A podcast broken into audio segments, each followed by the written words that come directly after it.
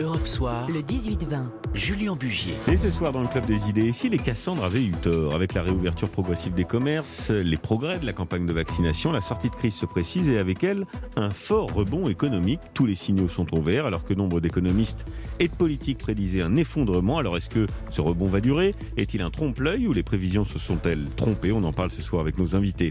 Bonsoir Jean-Marc Daniel. Bonsoir. Vous êtes économiste, professeur émérite à l'ESCP Europe, auteur de l'ouvrage Il était une fois l'argent magique Compte et mécompte pour adultes. On va en parler, tiens d'ailleurs, aux éditions du Cherche Midi. Bonsoir Mathieu Plane. Bonsoir. Vous êtes directeur adjoint département analyse et prévision à l'OFCE. On en parle également ce soir avec Bernard Cohen-Haddad. Bonsoir. Bonsoir. Vous êtes président de la CPME, Confédération des petites et moyennes entreprises, Paris-Île-de-France. Alors pour commencer, cette indiscrétion du cabinet de Bruno Le Maire. On nous avait annoncé 80, 900 000, pas 80, 900 000 suppressions d'emplois. Il y en a eu 300 000. On nous avait annoncé le mur de la dette, on l'attend toujours pour l'instant. On nous avait annoncé de nombreuses faillites et il y en a eu au final moins que les années précédentes. Est-ce qu'on s'est trompé, Mathieu Plane? Euh, alors, on s'est trompé, euh, on a pu se tromper. Après, on était dans un climat d'incertitude totale, radicale même, hein, pour les prévisions, euh, sachant que la situation économique dépend beaucoup de l'évolution sanitaire. Et on voit que les confinements ont évolué très fortement, notamment entre le premier, le deuxième et le troisième confinement, où il y a un arbitrage beaucoup plus équilibré entre, on va dire, la gestion sanitaire et la gestion économique, de façon à moins étouffer l'économie. Et puis à chaque fois, on a vu que à chaque mouvement important de restrictions sanitaires, de choc économique, il y a eu le quoi qu'il en coûte avec un accompagnement budgétaire très fort. Ce qui fait que voilà, on a, on a préservé l'essentiel de l'économie. Ça ne veut pas dire qu'il n'y aura pas quelques dégâts, mais globalement, dans la plupart des pays développés, le tableau qu'on nous avait dressé il y a quelques mois, et c'est tant mieux. On était dans un autre monde au début, hein. c'est-à-dire que quand vous avez 30% du PIB perdu chaque jour de confinement, perdez 2 milliards par jour. C'est colossal. C'est colossal. Je me, souviens, du patron du MEDEF, Geoffroy Drouot de Bézieux, qui nous disait attention, s'il y a un deuxième confinement, il y aura un effondrement de l'économie. On ne sait pas où on va. C'était le, c'était le risque, effectivement, d'un affaissement. Hein. Je crois qu'Edouard Philippe a parlé d'affaissement aussi. Euh, et qu'on n'avait pas les moyens, euh, éventuellement, de se permettre un confinement de cette ampleur-là tellement les dégâts économiques étaient importants par jour de confinement. Donc on a vu une évolution quand même aussi dans la gestion sanitaire et économique. De, donc Jean-Marc Daniel, si on veut une bonne reprise, on se fait un petit Covid tous les deux ans et ça repart en flèche? Non, parce que le fait d'avoir une reprise ne nous ramène pas au niveau où on était en 2019. Je crois qu'on s'est vraiment trompé. Sauf pour le luxe. Vous avez vu ce qui se passe oui, le secteur du luxe. Mais incroyable. Quand on regarde alors au niveau plus macroéconomique, plus général, je pense qu'il y a eu trois erreurs au départ. La première, c'est de nous dire nous sommes en guerre. Nous n'étions pas en guerre. Quand on est en guerre, on détruit du capital. À la sortie d'une guerre, les ponts sont démolis, les usines sont rasées, les maisons sont à reconstruire. Là, l'outil industriel est à terre. Et, voilà, là, l'outil industriel n'a pas été touché. Les ponts sont toujours là. Euh, les Donc, euh, première erreur. Deuxième erreur, ça a été effectivement de considérer que, euh, au moment où la contraction de l'activité économique se faisait, il fallait rajouter de la demande pour susciter de l'activité économique. Or, ce n'était pas la demande, qui était, la demande qui était en jeu, c'était le fait qu'on empêchait les entreprises de travailler. Au mois d'avril, en plein confinement, de, en mois d'avril 2020, il y avait 40% de l'appareil euh, productif qui était sollicité. Hmm. Donc, forcément, les 60% qui ne fonctionnaient pas, ils ne fonctionnaient pas parce qu'on les empêchait de fonctionner, mais ils ne fonctionnaient pas du fait d'une absence de demande. Et donc on s'est trompé là aussi sur les outils de réponse. Bernard. Et euh, juste une troisième. Et, on s'est trompé aussi sur le, la réponse à mon avis sanitaire. Les pays qui s'en sont le mieux sortis, que ce soit la Suède, la Corée, sont les pays qui n'ont pas été aussi violents dans le confinement. Et donc, euh, je pense, pour, pour conclure là-dessus, je pense que de toute façon, on ne pourra pas revenir au confinement tel qu'il avait été en 2020. Donc, on ne connectera pas cet affaissement parce que c'est insupportable sur le plan politique et économique. Bien. Euh, même question, même constat, Bernard Cohen-Haddad, est-ce qu'on s'est euh, est trompé? Non, moi je crois qu'aujourd'hui il est facile de réécrire l'histoire économique. Au mois de mars 2020, on était à moins 12, moins 14 du PIB. Et effectivement, euh, on s'est aperçu que dès novembre, les chiffres étaient différents. Et puis en mars 2021, la situation évoluait. Nous, on le voit bien dans des sondages qu'on a pu faire euh, en novembre et en mars-avril. le moral des patrons, le climat des affaires a gagné 15 points et le moral de nos salariés de PME a gagné aussi 8 euh, points. Donc on est n'était pas en mars 2020 comme on est aujourd'hui. Je crois qu'il est facile, de, je le redis, de réécrire. Les statistiques de la Banque de France, les statistiques de l'INSEE et de l'OCDE ont évolué, mais ça, ça a évolué aussi. Pourquoi? C'est parce que le quoi qu'il en coûte a eu lieu. S'il n'y avait pas eu le quoi qu'il en coûte, on, aurait, on aurait effectivement mmh. une catastrophe économique. On en parlera du soutien de l'économie, jusqu'à quand, qui remboursera la dette quand même, qu'il va euh, falloir solutionner à un moment ou un autre? Je voudrais juste euh, qu'on se remette dans l'ambiance quand même, euh, pas d'il y a un an et demi. En novembre, le 22 novembre dernier, quelqu'un comme Arnaud Montebourg, par exemple, dans le grand rendez-vous d'Europe 1, disait ceci. Moi, je suis petit-fils de boucher charcutier. Qu'est-ce qu'un commerçant C'est celui qui a mis toutes ses économies pour contrôler sa vie parce qu'il veut être indépendant. Mais ces gens-là, on leur a mis un trait de plume sur leur vie.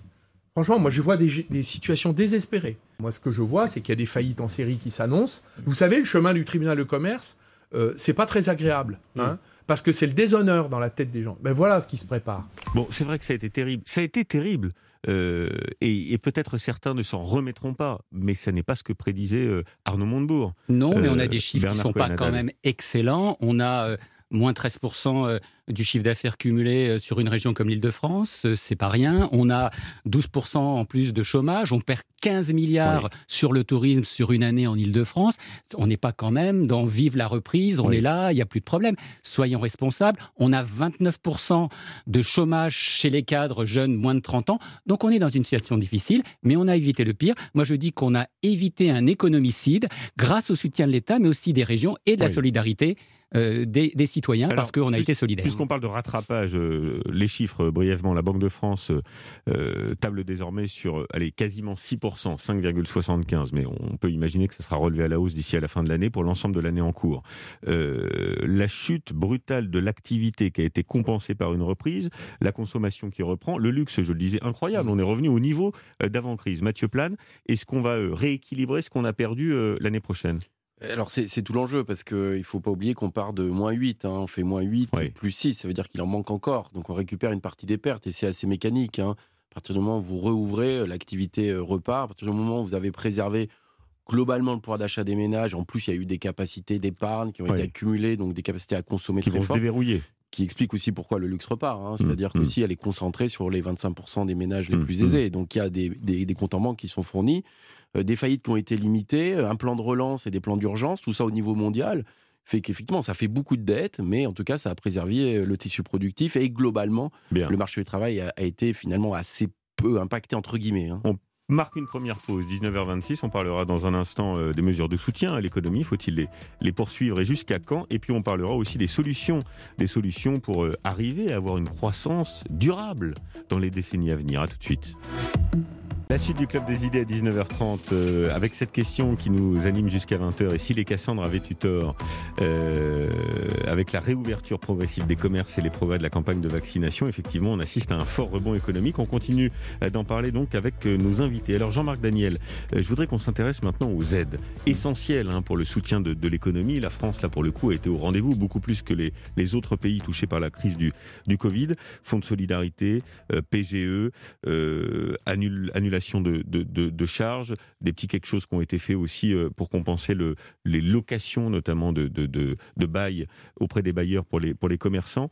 Euh, je regardais un chiffre, par exemple, sur le PIGE, élément intéressant, 70% des entreprises ne l'ont toujours pas consommé ou très peu. Ça veut dire qu'il y a un fonds de trésorerie qui est encore là. Alors, ces aides, question simple, faut-il les arrêter et si oui, à quel moment Je crois qu'il va falloir commencer effectivement à débrancher tout cela. Quand on regarde ce qui s'est passé, grosso modo, les conséquences de euh, la, crise économique, les conséquences de, des décisions qui ont été prises d'empêcher les gens de travailler, ont été portées à 80% par l'État, à 20% par les entreprises et les ménages ont maintenu leurs revenus et, même à certains endroits, on a vu mmh. assister à des améliorations de pouvoir d'achat. Et la conséquence de ça, c'est que d'une part, on commence à avoir de nouveau un déficit extérieur qui se creuse. C'est-à-dire comme les ménages ont encore du pouvoir d'achat, une partie de ce pouvoir d'achat part. Et deuxièmement, les entreprises, euh, ce qu'on appelle les entreprises zombies, c'est-à-dire des entreprises qui étaient déjà menacées en 2019 du fait de l'évolution de la situation économique, ont survécu. Donc je crois que maintenant, il faut se poser la question de savoir est-ce qu'on peut durablement euh, dire aux ménages que de toute façon, il n'y aura pas de conséquences, que la dette, tout ça, ça n'aura aucune conséquence sur leur niveau de vie et sur leur pouvoir d'achat. Et deuxièmement, est-ce que effectivement, on peut dire aux entreprises, écoutez, euh, là aussi, il n'y aura pas de conséquences dans la sortie de crise sur ce que vous êtes. Alors, je juste, pense que... juste avant d'aller sur la dette, la question que je voudrais qu'on se pose tous ensemble, Mathieu Plane, euh, vous pouvez aussi interagir évidemment. Euh, la fin de ces, de ces mesures de soutien à l'économie, on a entendu des rumeurs disant qu'il y avait des plans sociaux dans des grandes entreprises qui mmh. se préparaient et qu'on attendait pour les annoncer la fin des, mesures de soutien. C'est vrai ça ou c'est pas vrai? Ah, enfin, Je ne sais pas en tout cas si c'est vrai ou pas. C'est vrai que c'est souvent qu'on dit c'est quand la situation va se normaliser qu'on peut faire un peu l'état des lieux et le vrai bilan. Euh, là, on est encore euh, en urgence, dans l'urgence, et on dit vrai que c'est souvent quand la mer se retire qu'on voit ceux qui sont en maillot de bain ou ceux qui sont tout nus. Euh, il y a des secteurs qui ont été quand même très très impactés. Je que vous alliez dire c'est à la fin de la foire qu'on. Voilà, on aurait pu le faire. on aurait pu la faire aussi. Mais je dis le mot. mais voilà, non, non, c'est clairement, on a quand même beaucoup d'incertitudes. Il faut savoir que le gouvernement a je pense, assez vigilant hein, sur, là-dessus, parce que bien sûr, une vague de faillite, euh, notamment à moins d'un an de la présidentielle, poserait quand même beaucoup de problèmes. Euh, on a des secteurs qui sont très fragiles, qui sont des petites euh, entreprises TPE, PME, qui sont beaucoup endettés aussi avec des PGE. et la question de la capacité à rembourser, même sur 5 ans, va se poser, y compris d'ailleurs donc le gouvernement acceptera de, prendre ses bah, pertes. Alors le, c'est là où l'enjeu, c'est où est-ce qu'on met le curseur. Euh, hmm. On met le curseur. C'est vrai que Bruno Le Maire a même parlé d'annulation de, dette. Donc hmm. on ne sait pas bien ce que ça veut dire. Est-ce que c'est une dette fiscale? Est-ce que c'est une reprise de PGE Comment on le fait? Est-ce que c'est équitable? Euh, ou pas? En tout cas, ça va être une question qui, va être sur la table. La, difficulté, c'est que si vous allez très très loin, ben, il y a une forme de zombification de l'économie qui est risquée. C'est-à-dire que vous solvez même ceux qui auraient dû, de toute façon, en temps normal, certainement disparaître. Et puis si vous êtes euh, un peu timoré, vous risquez d'avoir euh, une vague de faillite et donc euh, un risque social élevé. Bernard Cohen, Haddad, votre point de vue de, président de la, CPME, vous représentez toutes ces petites et moyennes entreprises en, en Ile-de-France. Euh, votre sentiment À quel moment faut Moi, je crois qu'il faut être extrêmement prudent euh, sur euh, les, la casse sociale. Je crois qu'il faut le mmh. dire parce que pour l'instant, on est encore sous perfusion économique. On a une activité de chômage partiel ou d'activité partielle qui fonctionne. Donc, on a été sous perfusion économique et sous perfusion sociale. Comme vous le disiez justement, Juliane, il y a eu des suspensions de paiement de charges, mmh. l'URSSAF, etc., qui n'ont pas été appelées, mais qui ne sont dues. Donc, il n'y a pas eu d'exonération.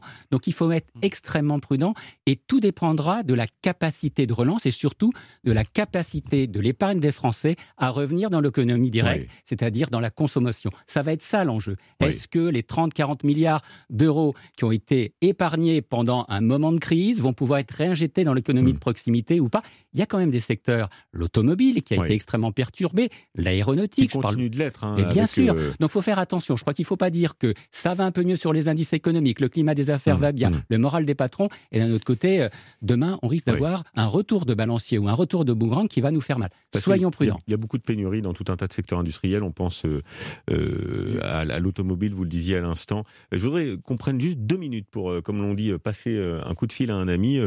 Cette amie, pardon de l'appeler ainsi, c'est Agnès Benassi-Kéré. Bonsoir. Bonsoir. Vous êtes chef économiste à la Direction générale du Trésor. Merci de nous, nous accorder quelques instants. comment vous la voyez, vous, cette reprise? En trompe-l'œil ou une vraie reprise durable? Alors, je la vois très bien. Je la vois très très bien. L'année dernière déjà, la, consommation a rebondi de manière spectaculaire en France par rapport aux autres pays européens. Et en fait, on est en train de faire encore mieux euh, cette année par rapport à l'année dernière. Donc, en fait, la stratégie qui a consisté à protéger le tissu productif et les travailleurs d'une part, euh, puisque le chômage a peu augmenté par rapport à l'ampleur du choc, et puis d'autre part, les entreprises, cette stratégie est en train de, réussir euh, puisque le tissu positif est, là pour répondre à la demande dès que la demande arrive et la demande est vraiment au rendez-vous puisque comme ça a été hmm. dit, il y a de l'épargne accumulée forcée hein, pendant, pendant la crise et qui va en partie être consommée euh, pendant l'été. Donc là, on voit des chiffres euh, tout à fait spectaculaires. Il faudrait rester prudent pour deux raisons. La première, c'est qu'il peut y avoir un effet de rattrapage très court terme. Puis la deuxième, c'est qu'on ne sait pas de quoi l'automne sera fait. Et je voudrais rappeler hein, que l'enjeu de la vaccination, c'est un enjeu mais massif sur le plan mmh, économique. Mmh. C'est massif, bien sûr, sur le plan sanitaire, mais sur le plan économique, c'est massif. Une refermeture de l'économie serait catastrophique. Vous pensez, Agnès Benassi-Kéré, qu'on peut éviter ce, scénario hein, que certains euh, voient quand même un peu poindre une fois le gros de la reprise passée? C'est la, stagnation, c'est-à-dire une, croissance faible, peu d'investissement, et puis on reste bon an mal an euh, autour de 1% euh, non, alors le bon déjà c'est un peu plus de 1%, mais l'investissement a bien résisté pendant la crise, plus que pendant beaucoup mieux que pendant la précédente crise. Mmh. En particulier, il y a eu beaucoup d'investissements dans la numérisation des économies, dans, les, dans tout ce qui est euh, investissement immatériel. Donc ça, c'est une bonne chose aussi pour euh, eh bien, euh, la, la, compétitivité, la productivité de l'économie française. Oui. après, on, ne voit pas... Enfin, le consensus parmi les économistes, c'est de se dire il n'y a pas vraiment de raison que la croissance soit plus faible qu'avant la crise, le taux de croissance. Ah, maintenant, le niveau, c'est un peu de chose. On peut avoir perdu éventuellement un peu pas beaucoup, hmm. mais un peu, c'est possible. Et on fait tout pour euh, que ça n'ait pas lieu. Merci infiniment. Maintenant, il y a un soutien énorme avec le plan de relance euh, qui prend le relais des mesures d'urgence. Merci infiniment de nous avoir accordé quelques instants. Agnès Benassi-Kéré, chef économiste donc à la direction générale du, du Trésor. Jean-Marc Daniel, il y aura des perdants dans cette reprise? Je crois qu'il y aura des perdants et puis surtout il y aura des mutations. Alors il y aura des perdants. Effectivement, euh, on voit bien les restaurateurs. Euh, il y a un tissu qui a été très très secoué, tout ce qui tourne autour du tourisme. Et euh, faut pas se faire d'illusions. Hein. Le café qu'on n'a pas consommé en terrasse au mois de mai l'année dernière parce que nous étions encore confinés, on va pas le confiner, on va pas le, consommer maintenant. Les nuits d'hôtel qui ont été perdues, elles sont perdues. Mais je crois qu'il y aura une grande mutation qui est le fait que on a découvert deux choses la puissance du télétravail, la capacité à utiliser le télétravail. Et donc il y a des gens qui c'est un atout ça? Je pense que c'est un atout. En tout cas, ça va conduire à une réflexion nouvelle sur l'organisation du travail, sur euh, euh, cette idée que finalement les services, c'était comme l'industrie, on avait intérêt à concentrer la main-d'œuvre dans des lieux. Hmm. L'industrie avait été une situation un peu particulière par rapport à l'agriculture. Dans l'agriculture, vous étiez sur votre lieu de travail. Dans l'industrie, au contraire, vous habitez pas sur votre lieu de travail. Vous faisiez métro, boulot, dodo. Et on a découvert que finalement, les services, l'économie moderne, ça peut être assez peu métro et euh, c'est beaucoup dodo. Oh. Et la, dernière euh, élément qui est clé, c'est qu'on a découvert aussi ce que les économistes appellent les bullshit jobs. C'est-à-dire des, des, gens à qui on a dit, écoutez, vous venez pas ce travailler. C'est dramatique pour les personnes concernées. Absolument. Qui vous venez pas travailler. que leur emploi n'est pas nécessaire au bon fonctionnement de l'entreprise. Exactement. Et on rejoint cette idée des, des, plans sociaux. Je pense qu'une des parties des plans sociaux va s'appuyer sur des résultats objectifs qui est la découverte de la réalité, de l'efficacité de tel ou tel individu. Bien, une forme de rationalisation qui va s'opérer naturellement, au détriment de certains salariés quand même. Absolument. C'est dommageable. 19h38, on marque une pause. On se retrouve dans un instant avec euh, les solutions peut-être pour que cette euh, reprise soit durable. On en parle là tout de suite. On continue le club des idées avec nos invités à parler de cette euh, reprise économique. Alors c'est vrai que depuis que les commerces ont repris du service, les restaurants, les terrasses, depuis qu'on est sorti en somme des, des, mesures de confinement, eh bien la consommation est exceptionnelle. Écoutez par exemple cette commerçante du côté de, de Cabourg au micro européen de Carole Ferry c'est vraiment exceptionnel. Ça fait très plaisir, les gens viennent vraiment pour se faire plaisir, ils ont envie de dépenser dans les boutiques. On sent vraiment un, vent euh, euh, de bonheur qui, qui fait chaud au cœur. Bon, il y a quand même un truc, Mathieu Plane, qui se passe. Après, c'est du domaine de l'irrationnel, mais il y a un vent d'optimisme là qui souffle sur la France. Euh, alors oui, je pense d'abord, les gens ont souffert hein, de cette crise sanitaire, premièrement. Deuxièmement, effectivement, la plupart des revenus des ménages a été préservés, donc il y a des capacités de dépenses. Hein, ce qu'on parlait des 140 milliards de la Banque de France, mmh. aujourd'hui, nous, à l'OFC, on prévoit 160 c'est quand même colossal, hein, ce compte des ménages. Donc les ménages peuvent consommer euh, et il y a des anticipations plutôt positives, c'est-à-dire que à la fois sur la question sanitaire, on voit que progressivement le vaccin euh, fonctionne quand même très bien. Euh, et puis sur la reprise économique. Et la reprise économique, on ne voit pas une hausse du chômage, on ne voit pas des faillites, et donc les gens ne sont pas si inquiets que ça. On a l'impression qu'ils ont plutôt envie d'en profiter plutôt que de mettre de l'épargne de côté, faire de l'épargne de précaution, ce qui est plutôt positif pour l'économie, bien sûr. Alors, comment euh, avoir une croissance euh, désormais durable et ne pas retomber une fois l'euphorie passée euh, aux alentours de, 1,5% C'est à peu près la croissance qu'on avait avant crise. Vous avez des solutions de ce point de vue-là, Bernard Cohen-Haddad, ah, à la CPME je, ne sais pas si j'ai des solutions. En tous les cas, la reprise de, consommation et de croissance qui est là est importante, mais il faut le reconnaître, on est dans un changement de modèle. Euh, y compris dans le, commerce et les services. L'irruption du numérique a bousculé un certain nombre de donnes. Ce qu'on appelle, nous, l'économie de proximité a été modifiée. Euh, on n'a plus la même relation au travail. Et aussi, les consommateurs ne veulent plus consommer comme avant. C'est-à-dire qu'on est plus qualitatif, on est sur la traçabilité. Et c'est pour ça que moi, je pense qu'il faut être encore prudent. Excusez-moi d'être euh, quelqu'un de plus prudent ce hmm. soir, parce que une fois qu'on aura acheté une paire de jeans et des baskets, on va pas en acheter 15. Hmm. Donc tout ça est aussi important de le dire. Alors bien sûr qu'on veut sortir, on a envie d'être dehors en terrasse, on a envie de passer des vacances, d'aller se baigner, d'aller dans la salle de sport. Mais euh, une fois qu'on aura fait tout ça, il faudra voir comment nos modèles économiques peuvent être modifiés. Mais ça dépendra du niveau de la reprise. S'il y a du boulot mmh. pour tout le monde et si euh, mm. le chômage euh, n'augmente pas, et si on n'a pas peur de se retrouver sur le carreau parce mm. qu'on aurait eu une entreprise qui a fermé et qu'on a besoin de formation pour faire un autre job. Alors hier, à cette même place et à ce même micro, je recevais l'économiste Jean-Hervé Lorenzi qui a publié un ouvrage, Chine, nouvelle répartition pour une croissance durable. C'est le propos de son, son livre. Première de ces répartitions, première de ces propositions, en somme, des revenus plus favorables au travail. Alors, je m'amusais avec lui en lui disant, euh, ça rappelle Nicolas Sarkozy, travailler plus pour gagner plus, remettre au centre la valeur travail, ce qui relancerait, dit-il, le pouvoir d'achat des salariés avec un basculement de 100 milliards d'euros des profits vers les salaires d'ici à 2050. Jean-Marc Daniel, bonne idée?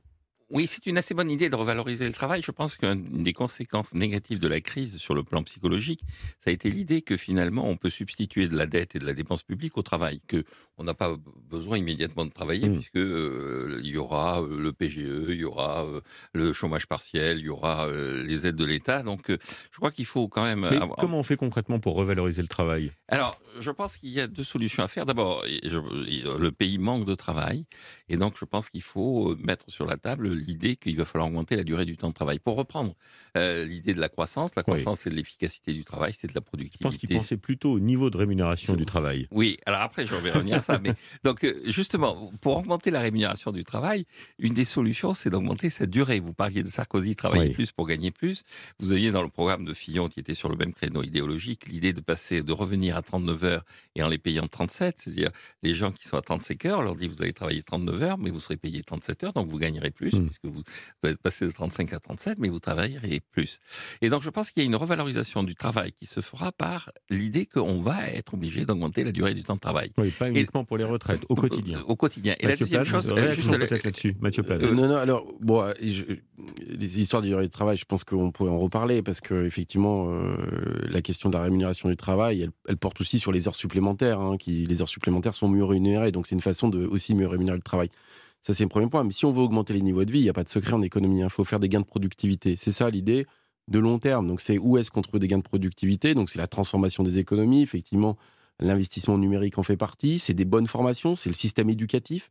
On voit qu'on a des classements PISA où on a plutôt tendance à, baisser. Donc, ça veut je, dire... je pensais que la France avait un niveau de productivité par salarié qui était plus élevé que les autres. C'est vrai, c'est vrai. C'est-à-dire que d'ailleurs, c'est un des atouts d'attractivité de la France, y compris avec les infrastructures. Euh, mais en réalité, les gains sont on assez est cher, faibles. mais on est productif. Alors, on a un niveau élevé, mais par contre, les gains sont assez faibles. C'est-à-dire qu'il y a un ralentissement de ces gains de productivité. Donc, c'est très difficile d'augmenter les niveaux de vie de 1 2% par an si vous n'avez pas de gains de productivité. Donc, c'est ça la croissance de long terme. Ça veut dire c'est des investissements. Mais comme on travaille peu. Le résultat, c'est Alors, on, a, mais par contre, on a un niveau de productivité horaire qui est un des plus élevés du monde, c'est vrai. Oui, mais on travaille moins que les autres. On travaille moins, que les autres. Mais par contre, même en niveau, bon, on va pas rentrer dans ce débat-là de, productivité par tête, euh, mais après, ça s'entretient. Je veux dire, la productivité, euh, c'est une organisation des entreprises, c'est des infrastructures, c'est des investissements de long terme. Il y a beaucoup de choses à faire mais c'est un, un, projet, euh, c'est un projet sur plusieurs décennies. Une autre proposition, c'est flécher les investissements pour qu'ils soient plus favorables au travail, là encore. Tout tourne autour du travail. Revaloriser le travail, tiens, euh, Bernard Cohen-Haddad, euh, ça va dans le bon sens? Oui, comme euh, choisir le télétravail partagé, discuter, négocier mmh. à travers le dialogue social dans l'entreprise, c'est extrêmement important. Avoir une qualité de vie aussi dans les déplacement diurne, tout simplement pour pas mettre une heure et demie ou deux heures et demie pour venir bosser C'est un point très intéressant, on peut le développer deux secondes, mais sur le télétravail, c'est aussi une manière d'augmenter le niveau de vie. Si demain on n'a plus besoin de venir à Paris, à Bordeaux, à Lyon pour travailler, et donc d'habiter dans cette couronne ou dans cette agglomération et qu'on peut être ailleurs, le niveau de vie est moins cher, mm. le logement coûte moins cher. C'est une bonne solution pour C'est une bonne solution aussi pour nos entreprises, on paiera moins cher le mètre carré, on en a besoin de moins dans des lieux euh, capitaux et néanmoins, on a besoin aussi d'avoir une disponibilité de nos forces de vente, de nos mmh. forces de travail, parce que le télétravail, comme je le dis, c'est pas les vacances, c'est qu'on a besoin aussi d'une productivité.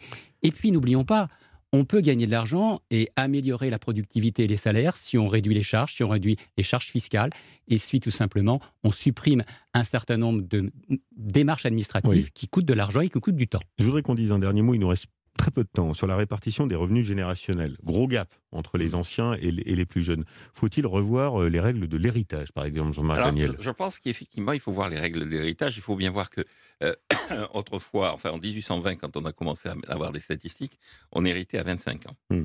Maintenant, on hérite entre 55 et 60 ans. Donc, on hérite une fois que votre sa vie est pratiquement euh, sa vie professionnelle est véritablement en bout de parcours. Donc, je pense que euh, l'idée d'avoir une fiscalité des donations qui soit beaucoup plus favorable, en revanche, une fiscalité des successions, des successions qui soit relativement euh, pénalisante, ça permettrait effectivement de faire circuler davantage l'épargne vers les générations les plus jeunes. Mathieu, Mathieu c'est une alors c'est très important. Pour être tout à fait clair, on augmente la hein. fiscalité sur les successions quand on est âgé, mmh. voilà, pour faire simple.